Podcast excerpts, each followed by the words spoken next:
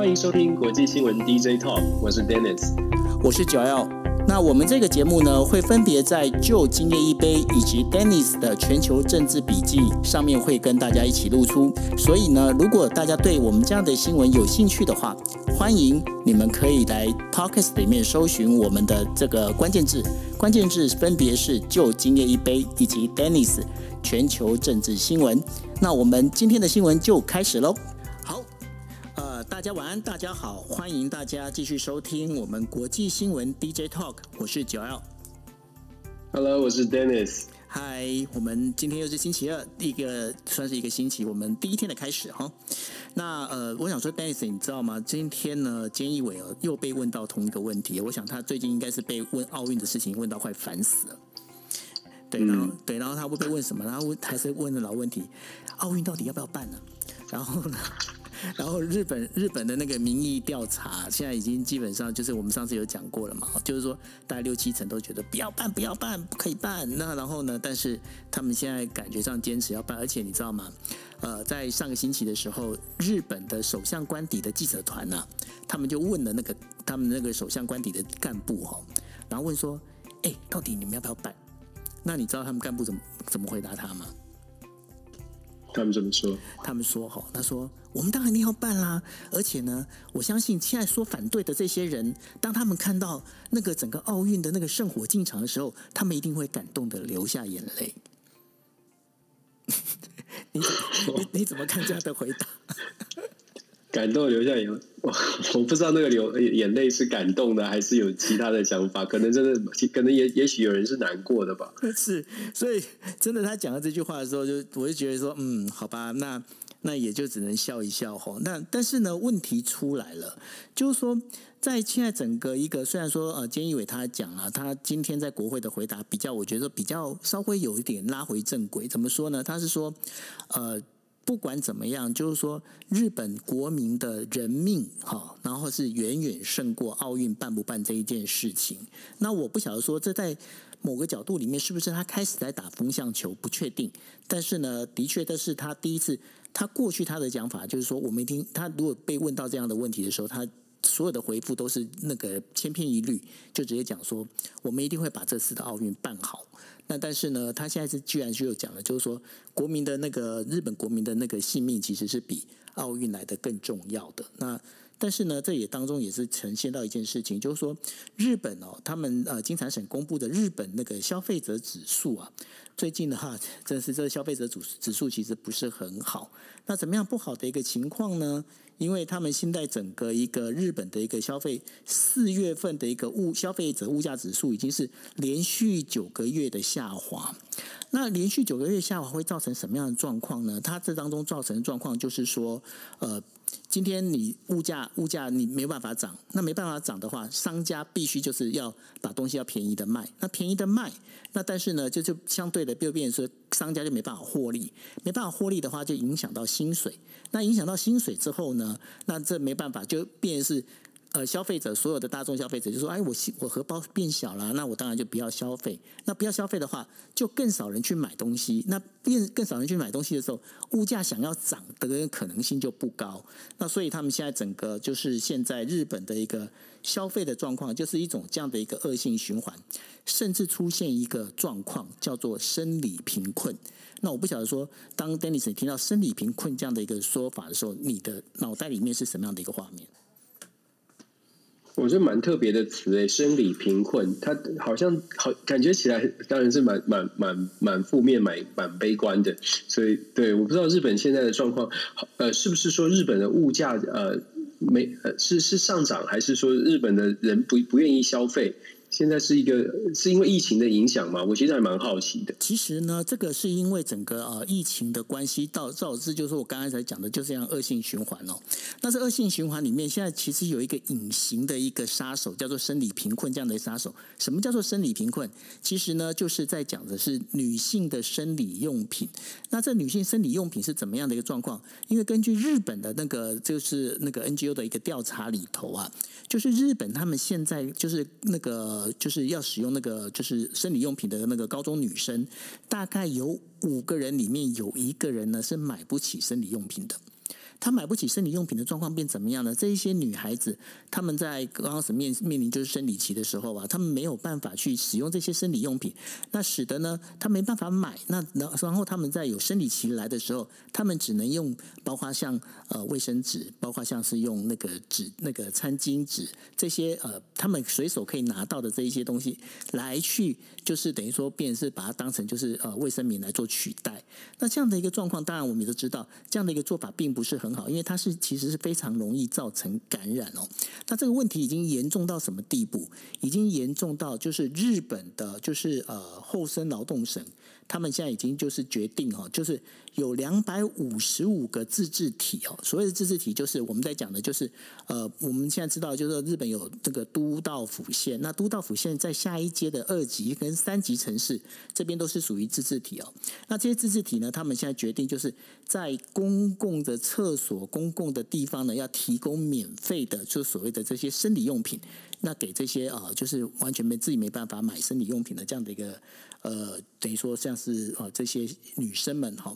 那这整个状况其实就造成，就是说日本它现在整个一个贫富的差距差距非常的大，而且呢，这当中一个更大的一个状况，其实就是因为这所有都是因为呃这一次疫情的关系导致发生的这样整个一个状况。那因为包括就是因为呃整个疫情发生之后，那有很多人失业，失业之后呢，那包括。那个本来这些女孩子们，她们是可以怎么样？她们可以去呃，她们平常是说，如果说她家里面比较贫穷的话，她可以去呃，包括像拉面店啊，像是便利商店啊这些地方去打工。但是呢，他们现在包括因为你发布了紧急事态宣言，因为我们也知道嘛，哈，日本的紧急事态宣言现在是延伸到六月二十号。那在这整个这样的一个逻辑里面，就会。变得嗯，有很多的这个状况，就变成是他们这些打工机会都没有了，那没有了就没有收入，那没有收入，你他也不可能就是可能家里面爸爸妈妈也都是失业哈，那这就造成日本现在有很严重的一个贫富差距。那我不晓得说，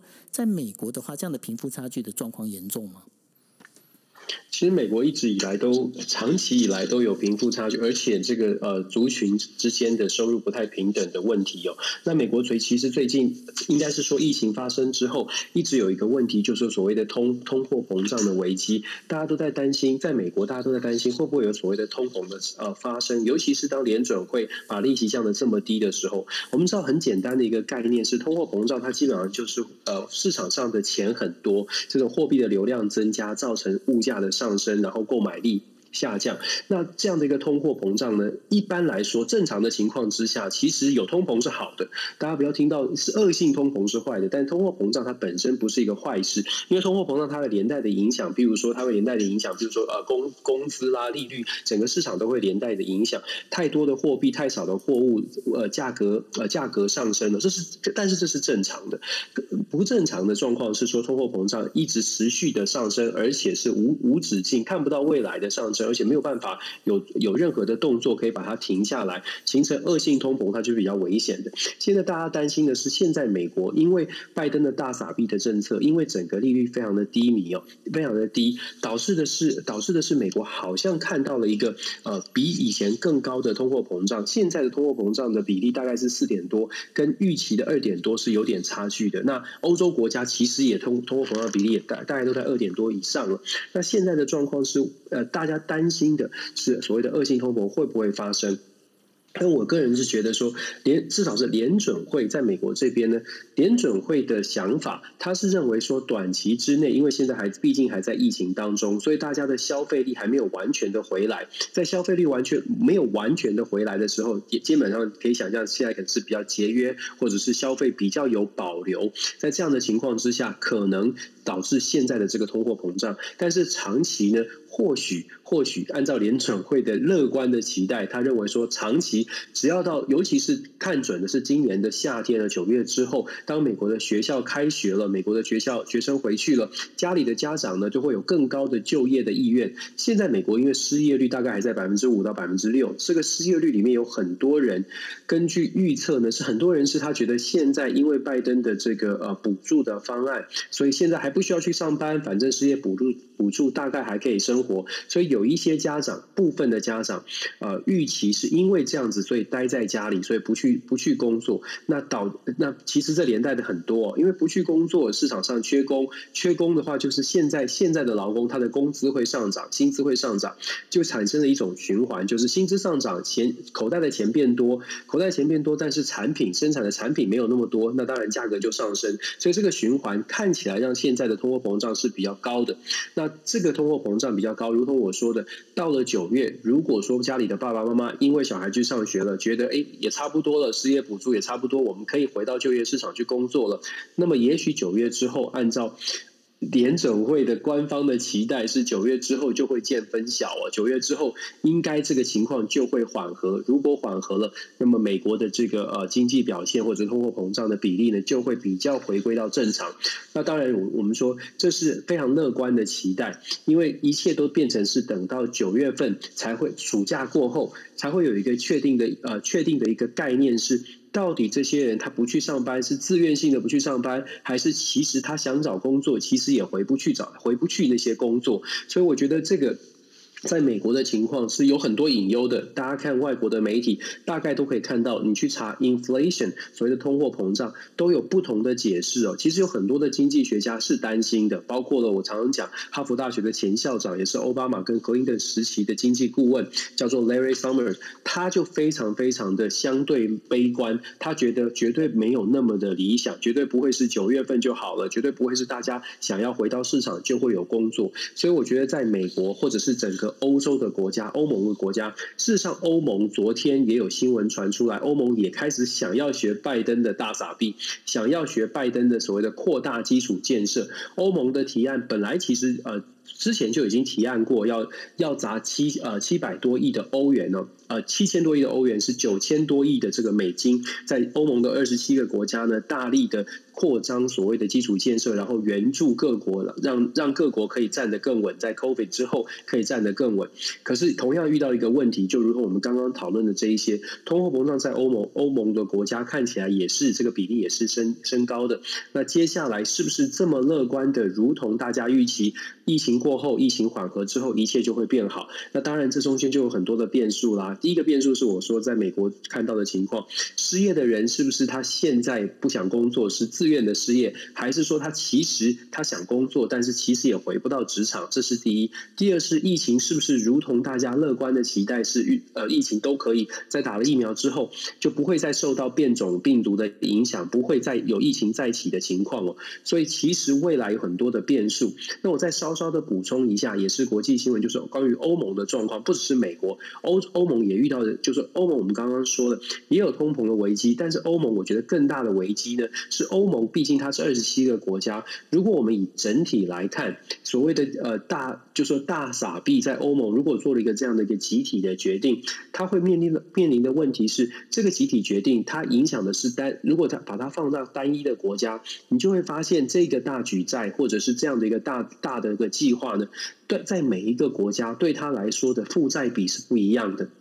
我昨天稍微的查了一下，如果欧盟真的通，就是现在这个刺激方案九千多亿美金砸下去，它分配到各个国家的这个国债的比例呢？事实上，在以希腊为为例，希腊是当初欧债危机最可怕的地方哦。希以希腊为例，它的国债在这一次的刺激刺激方案投入之后，希腊的这个举债跟它的年度的生产的 GDP GDP 的年度的生产 GDP 相比，它的比例居然破。高达两百多，哎，百分之两百多，也就是说，你赚的比比花，你花的比赚的是多达两倍之多，这是非常可怕的比例。我们说，意大利最近表现在欧盟表现很不错，因为换了一个总理德拉奇哦，前欧盟的中央银行的财这个总裁担担任总理，让意大利声势大涨。最近这几个月，可是意大利它的本身在这一次的刺激方案如果投入下去，意大利的这个国债比也达到百分之一百六十。我点出这个数据，其实是告诉大家说，现在的通货膨胀，按照各国媒体的说法呢，是感觉只是有隐忧，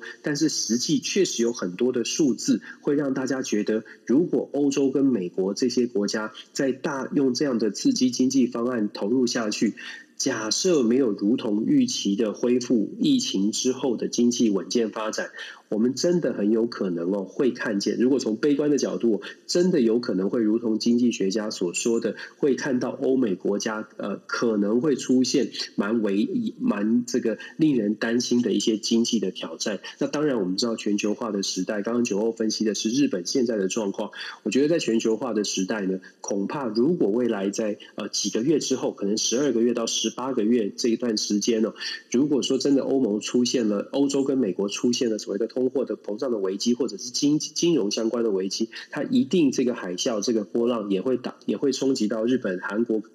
跟亚洲，甚至是全世界的各个国家。我觉得大家要稍微的呃，稍稍的呃关注，稍稍的小心一点。以上。是，那然后在那个拜登的这个大傻逼里头啊，当中有一块哦，我觉得还那个蛮有意思的，就是说，呃，拜登他提出了二零二二年的财政年度国防预算，他把它提高到就是七千五百三十亿美元哦。那这样的一个状况里面，那再加上刚刚呃，就是 Dennis 你在我们节目刚开始的时候，你有提到的，就是说。拜登跟习近平他见面了，然后聊了一些东西。这部分的话，你要不要打电话？打电话，打了电话嘛？哈，是。等下跟他打了电话，然后在打电话之后，他的聊的这些内容里面，要不要跟大家分享一下？是拜登在上个星期六，就是说我们刚刚开场的时候，拜登上个星期呃星期天哦，到造访了这个美国最古老的这个军事基地，叫做 Lanley，在在呃 Virginia。他在这个基地里面跟军方的这个人员在呃卫冕的在讲话的时候，他就自己主动的提到他跟习近平谈的这两个小时谈了什么内容。其中呢，呃保守的保守的报呃媒体呢非常非常强调一点，就是他提到习近平自己主动表达中。中国将在二零三零到二零三五会超越美国。拜登这样的说法，他公开讲述的这个说法，当然是要让国军将他的美军将士觉得，哎，要同仇敌忾。可是某种程度，你也可以看看得出来，拜登对于中国可能是呃，可能至少是稍微的不满，因为。习近平这样跟他表示哦，那我们再回到现在美国建军备战，他呃现在的准备以及他可能遇到的危机来说，拜登政府他在上个周五也提出了刚刚九欧所说的所谓的国防预算。事实上，美国国防部提出的预算是七七百呃七千一百五十亿，那拜登的部分呢自己再加码了三百八十亿，这三百八十亿的差距达呃让总数变成七千五百三十亿哦。这个三百八十亿比较有趣的是，这三百八十亿是根据呃拜登。的这个绿能的计划，他把这三百八十亿是编在国防预算加上所谓的能源相关的部门的预算，因为在国军军军队的呃这些呃用品啊生产啊军备上面，他也期待可以有一些绿能、一些环保相关的能源相关的一些研发，所以他把这个三百八十亿再加到这个国呃国防整体的国防预算当中。可是大家会不会有一个？我不知道大家会不会同时想到一个问题是，美国现在拜登政府现在在中东地区。很明显的，譬如说阿富汗撤兵，譬如说在整个中东地区的军事。做一些调整哦，大家可能会去可以可以去想的一个问题是，如果阿富汗撤兵，那是不是代表说，其实，在军方的这个呃预算上面，是不是在人力上面会节省节省一些钱？为什么军军事的这个预算是上升的呢？这个军事预算比去年增加了百分之一，如果呃如果把这个三百八十也加进来，是将近到百分之二的差距的增加哦。那增加的部分，如同我所说的，如果海外的驻军是减少的，为什么整个国防预算会上？上升呢？从从几个层面来说，第一个是人力成本的大幅的上升。其实美国国军，世界上的国军，大概除了除了专制国家，它可以不管这个军人的福利哦，它可以自己由政府来决定军人的福利之外，大部分的民主国家都遇到同一个问题，是军方的薪资也要调整。我们刚刚才讲了通货膨胀的问题，所以军方的薪资也势必要进行，也进也势必要做调整。那当然，大家会知道，其实军方的这个薪资调整跟选票也有关系，所以拜登上任之后立刻做的事情，在他预算当中就非常明显的强调军方人员的军呃军这个薪资要做调整。所以第一，国防预算的增加是因为军事人力成本的增加；第二呢，是在高科技高科技战，尤其在 AI，我们知道。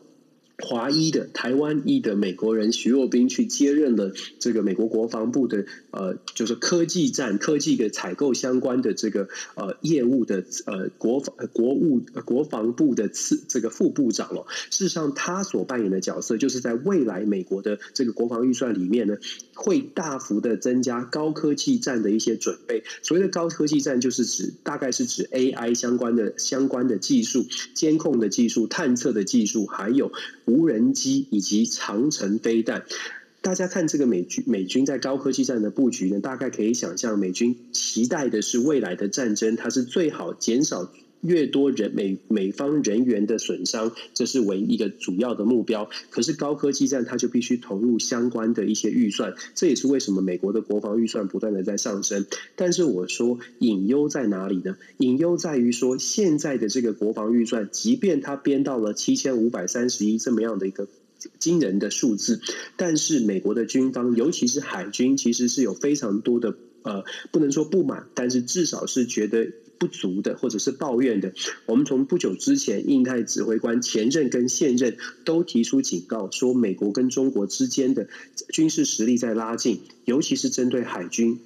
很多朋友们不知道，觉得美国很强，美国看起来是很很很雄壮威武的，尤其在军事的准备上。但是我们不能说它是虚的，但是我们必须说它有很多的地方是需要补强的，尤其是美国海军。一九四四年，美国海军是美国海军最后一场真正大型的海战。这个美国海军内部也非常的清楚，美国的海军呢，现在看起来还有航空母舰，还有各种的配置，可是很多都非常的老旧了。各位知道在，呃阿富汗要撤军了，九月十一号撤。撤军，阿富汗撤军之后，美国在中东地区就必须靠着航空母舰定期的在那个区域巡弋，来确保有军力继续投射在阿富汗相关的区域。那航空母舰现在美国海军虽然有十一艘航空母舰，但是非常多都已经年久失修。现在在中东地区的航空母舰，上个星期美国做做出了一个军事的调动的决定，很少人关注，但是却很重大的影响。艾森豪号在地中海地区已经部署了三。三十六个月，三十六个月，这是非常不寻常的。为什么会部署三十六个月？是因为没有航没有没有航空母舰了，所以让老老非常老的老爷级的，一九七五年就下水的艾森豪号，在地中海区域，在中东地区部署了长达三十六个月。大家可以想象，它需要整补哦。所以艾森豪号现在决定要回到美国圣地亚哥军港来进行整补，取而代之的要去弥补这个艾森豪号在当地的空缺的，是从日本横须贺。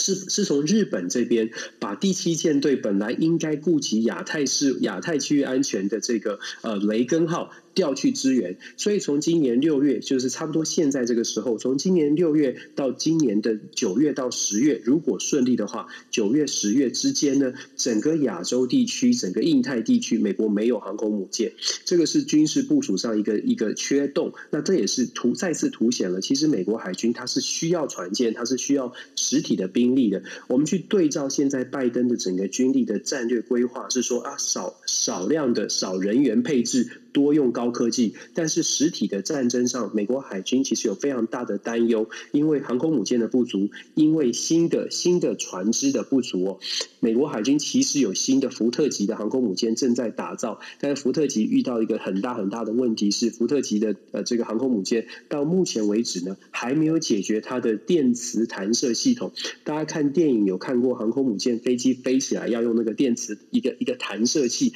把飞机在很短的跑道里面可以。快速的冲场让它起飞，那个新式的弹射器在呃配置在新的这个航空母舰福特号上面的这个新的弹射器呢，到现在还没有呃验收成功哦，它的这个这个失障失败率故障率太高，所以还不能用，这导致了这整个美国海军的配置。没有办法能够补上空缺。其实福特号在今年二零二一年预计就已经应该要建军，应该要呃正正式的加入海上的部署，可是现在没有，现在 delay。所以其实美国海军遇到了蛮多的问题，但是在这一次的七千五百三十亿的国防预算当中，其实没有针对海军有做太多的补偿，还没有做针对海军有太多的补强，只有在基础建设的相关的部分呢，谈到了两百五十亿要来建这个美国海军的。造船厂以及相关的维修的设备。我们其实可以看得到，美国为什么美国的军方常常常会对民主党的政府有很多的问号，或者是很多的这个谏言哦，常常大声的说话，因为美国军方一直觉得民主党政府呢太过于强调所谓的多边合作、国际合作，觉得世界上很多事情可以用外交手段、用谈的。民军方的想法，大家可以去想象，军方大多的想法会觉得。能战才能和，一定要有船船坚炮利。军方还是比较是站在我一定要有真的实力。人家才会怕，人家怕了，我们才能谈。但是他们会觉得，民主党的政治人物，尤其是华盛顿穿西装的政治人物呢，比较像是我们什么都用谈的，谈不行了，我们再来考虑军队。可是现在美国的军队就不断的在呼唤说，我们的军队不够力了，我们的军队可能没有那么大，没有没有以前的那么大的肌肉。尤其我刚刚说到了，美国现在最最缺的一块就是在海军。海军有百分之六十的船都已经超过三十年的年龄哦，这个是呃美国现在遇到的状况，而且呢，可能很少人看看见，尤其在台湾，我们常常说我们需要美军的协防，日本也是，韩国也是，我们常说我们需要美国的协助、协防啊等等军事的支援，但是其实我们要可可能要更进一步的去看，说美国现在的军队其实自己本身也遇到了一些问题，相对应来说，他当然会希望有更多的。酒后很清楚，我们都最近一都一直在谈，为什么日本要成为美国的支店长？其实美国非常期待在国防上面可以转嫁到日本、韩国。日本、韩国自己的国防实力增加了，对美国来说，它是一个非常大的减压的动作。我们刚刚的分析可以给让大家看清楚，就是说至少听稍微的了解一下，美国现在在军方的配置上面，虽然有大笔的预算投入，可是可能它的这个投入的方向跟目标呢，跟美国军方的期待。是有点点落差，未来怎么配置？我相信这个预算呢，未来可能还会遇到蛮大的挑战，是要追加的。应该会不少的军方的力呃力量会要求呃在在国防上面进行追加，尤其是美中的呃这个竞争态势看起来是越来越越越严峻的时候。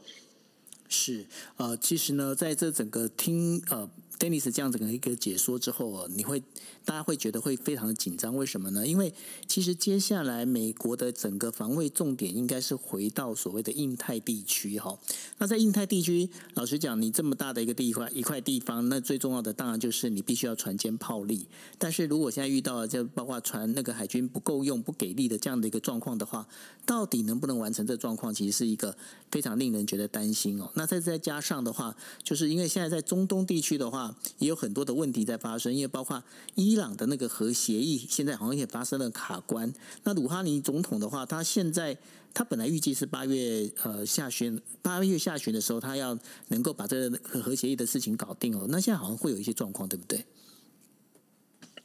对，因为伊朗在六月十八号就要选举总统，新的总统。那交接的时间呢是在八月下旬。现在的鲁哈尼相对于可能要接任的，现在还没有确定是谁哦，因为毕竟六月十八才选。可是现在呼声最高的，通通都是伊朗的右派，也就是保守派。保守派的势力非常的高涨。保守派就是基本上反反以色列、反反美国。那这种伊朗的这个保守派的势力高涨的意思是说，如果说这个鲁哈尼的任内，在鲁哈尼下台之前。八月呃下台之前没有把这个核协议谈到一定的这个程度的话，很有可能新上任的保守派他会非常非常不愿意接受任何的妥协。这也是为什么国际上面会认为说最好要赶在鲁哈尼下台之前就把这个呃核协议给搞定。可是现在看起来呢，现在呃伊朗的核协议现在进行到第五第五轮的谈判，这个礼拜谈了，然后下礼拜还会继续。本来以为这个星期就会有结果，可是很显然的看。起来还有很多的挑战，很多的不同的意见。那伊朗现在的核协议，现在这个礼拜的最新的更新呢，是出现了说原国际原子能机构有一个新的报告，他讲到说伊朗的核核燃料的产量呢，在最在近期急速的下降，原因是因为主要的伊朗的核子的设施啊，在四月份的时候被破坏了，这个核子。设施被破坏呢？讲这个地方叫做这个纳坦兹，纳坦兹这个地方有个核设施被破坏，被谁破坏呢？伊朗现在是，尤其是保守派，之所以他的声势这么高涨的主要原因之一，就是因为这个核核子设施被破坏的这个罪魁祸首，一般认为是以色列用骇客的方式中断了这个核设施的这个电力供电应电力供应。导致现这个这个核设施当中，比如说铀核这个提炼浓缩铀的这些离心机啊，这些都瞬间的损坏哦，摧毁了数百台。所以对伊朗来说，以色列真的是一个很讨厌、很讨厌的家伙。那为什么说这个会影响核协议呢？因为伊朗一直认为说，以色列跟美国都是同一挂的。以色如果美国如果伊朗放着比较轻松，或者是轻易的答应核协议。事实上，未来跟以色列在中东地区面对以色列的时候，他们可能就说，呃，会比较显现比较比较居于下风，比较居于弱弱弱势呃弱势。所以，伊朗对于以色列之间的关系，严重的影响到现在伊朗愿不愿意去接受这个核协议。那所以，这个变数是，呃，国际原子能机构这个星期一的变这个呃报告出出来之后。外界或者是国际大概就可以理解说，为什么伊朗这么坚持？因为这是第一次，应该是说我忘了说，因为这是第一次外界知道说这个呃。那呃，纳坦兹核设施到底破坏的情况是怎么样？那这一次的报告就很显然的强调了说，伊朗把剑指呃，伊朗觉得就是就是以色列破坏哦。所以你可以想象说，说伊朗为什么在核协议上面这么坚持？可能甚至是传传出来说不愿意，就算跟世界各国达成一些协议，伊朗可能也要冷静一下，要等十二个月才愿意去跟美国再进行细部的一些谈判。但是伊朗它背后这个核协议呢？你说伊朗要不要？要接受核协议，虽然很讨厌以色列，可是背后还有一些 incentive。所谓的 incentive 就是好处。伊朗接受核，如果愿意接受核协议，大概最大的原因就是因为伊朗是产油国。对伊朗来说，赶快的解除所谓的经济禁令，可以帮助伊朗本身的经济快点的恢复正常。产油如果可以产出去，它会影响的是伊朗整整个的经济的发展。对伊朗的国计民生来说，是是就对于伊朗的本身的经济民生来说，是一个很大的帮助。所以。我说，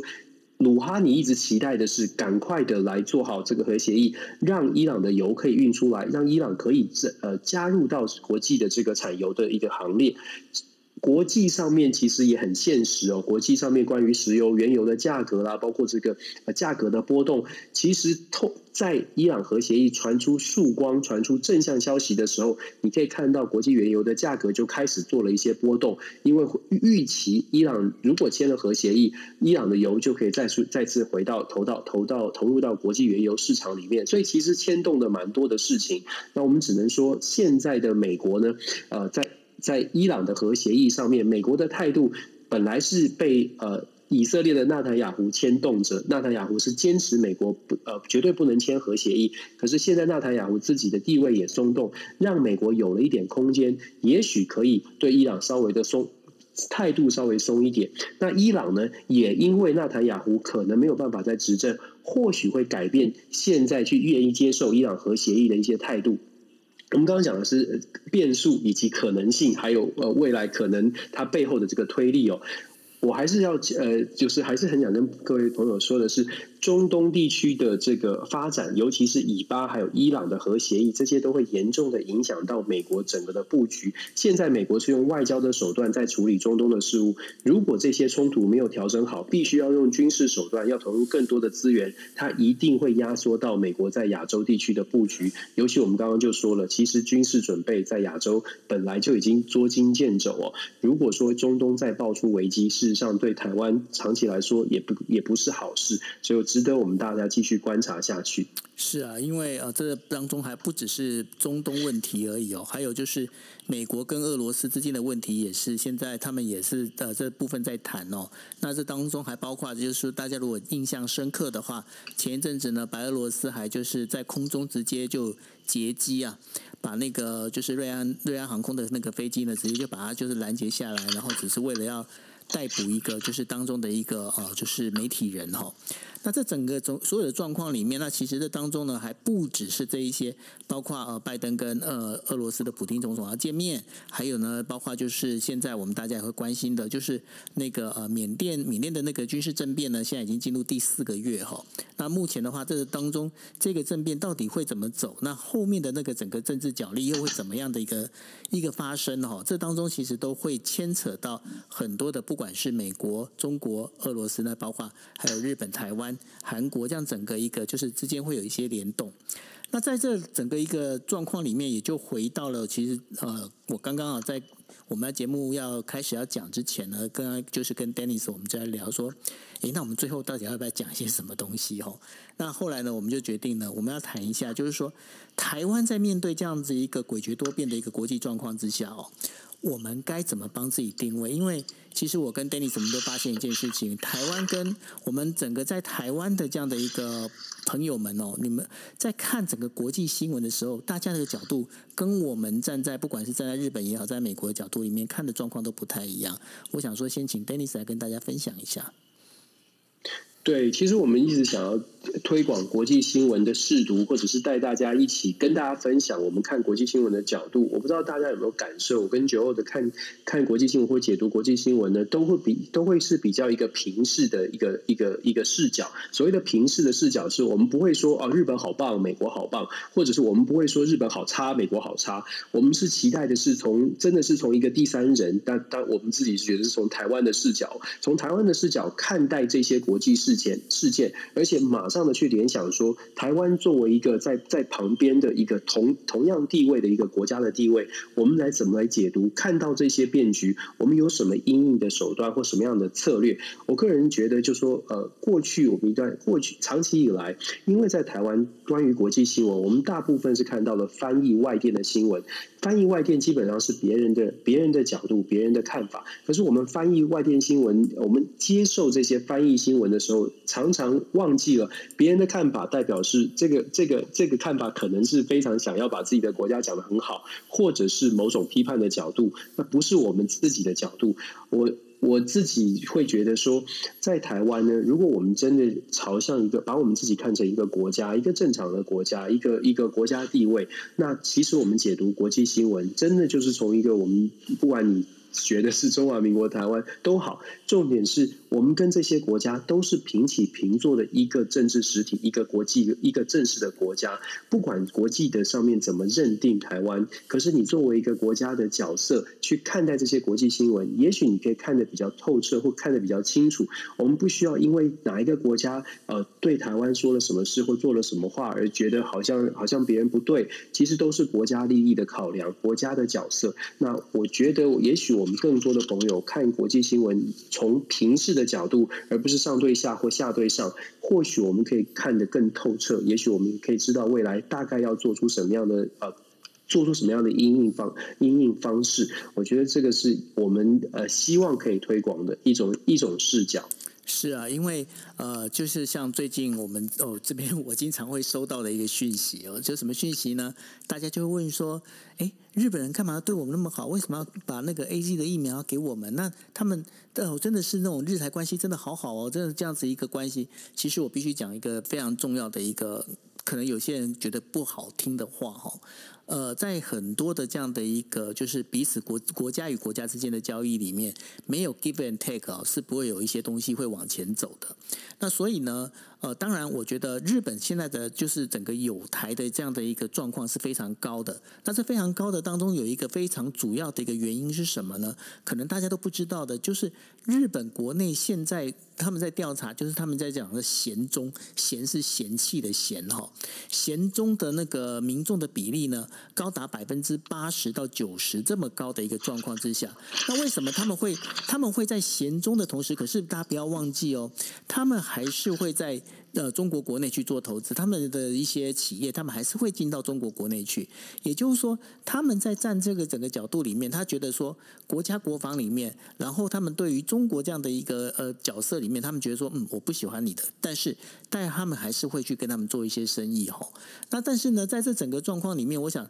大家都应该也是会能够记得，我们刚我们之前我们就聊过了，就是呃。菅义伟他到美国去访问，把台海写进所谓的呃，就是呃美日就是首那个首脑的这个等于说共同宣言里头，那个是应该是就是在呃之前的那个就是呃台湾跟日本断交之前哦，那断交之前的那个宣言才有在提要台海安全哦。那后来呢，就是从台湾跟日本断交之后，也就是说中华民国跟日本断交之后啊，几乎在啊美日就是不是几乎绝对就是没有，就是在美日的这个首那个首脑会谈里面，其实基本上台湾是从来没有出现过的。那这当中我必须要讲，当时为什么会提到就是要把那个在呃就是日本跟中华民国建交的时候要把这个。呃，就是台湾安全要写到里头去呢。最主要也是因为当时日本已经发现了美国对于台湾好像开始有所松动，也就是后来的包括尼克森他呃这样整个一个就是对于就是中国跟中国建交的这整个状况这样子整个这样延伸下来吼。那所以呢，在这里面为什么我们在提说国际新闻很重要？然后我们在看每一个视角的时候，大家不要忘记一件事情，其实每一个国家在做每件事情，他们都会有他的动机。那这动机我们不能把它就是善恶论，不，我觉得那是不对的。反而是在讲说说，因为在他的国家角度，他会去想这些事情。反过来讲，我们要知道说对方在想什么，对方想要什么，然后该怎么样我们自我保护。Dennis。对，确实是这样。就是说，刚刚九二说到了，我们看待这个呃日本，看待美国，常常都觉得说，哎，我们的关系很友好。可是其实背后，我们也是要稍微的想一下，它的它背后的一些现实哦。其实我们要知道，像。过去这一段这一年多以来，事实上，在美国对于中国反感的这个比例，因为 COVID 的关系，对于中中国反感的比例是非常非常高的，有到达六成或七成。这种这种某呃这样的比例呢，某种程度也反映在，就说美国政治人物对于台湾的支持。那可是这样的支持，我们要从现实的角度，就变成是呃，因为美国人民对因为透因受到疫情影响，不喜欢中国，间接的去喜欢台湾。那这样的间接喜欢台湾，是不是在实际的行动上面会看到什么样的呃可以落实的政策？我我们我觉得我们在呃很现实的来看，在疫情发展的过程当中，在疫苗的取得上，或许我们可以看到美国的现实利益，也许呢并不是如同我们想象的这样来这样。这样来计算呢，有一个最新的民调，蛮有趣的一个研究，它是一个跨世界国家的研究呢，跟大家分享。就说世界许多的国，就跨了六十个国家做的这个研究呢，他问的问题是说，对于世界上的，对，你觉得威胁民主，让民主没有办法能够稳定发展的这个最大的威胁的国家，让这些国家去选择。很奇怪，也或者是大家会觉得很惊讶的呃比例是有百分之四十四，总共有五十三个国家是让资料，全部五十三个国家呢，跨越呃各各大洲，有百分之四十四的国家的民众认为美国是让民主没有办法稳定的一个一个一个最大的威胁，只有百分之三十八是认为是中国。他的解读呢，事实上有很多，当然大家可以去可能觉得这数字很奇怪，可是他背后的解读是因为大家很期待过去对。美国有非常多的非常高的期待，是美国是民主的守护者。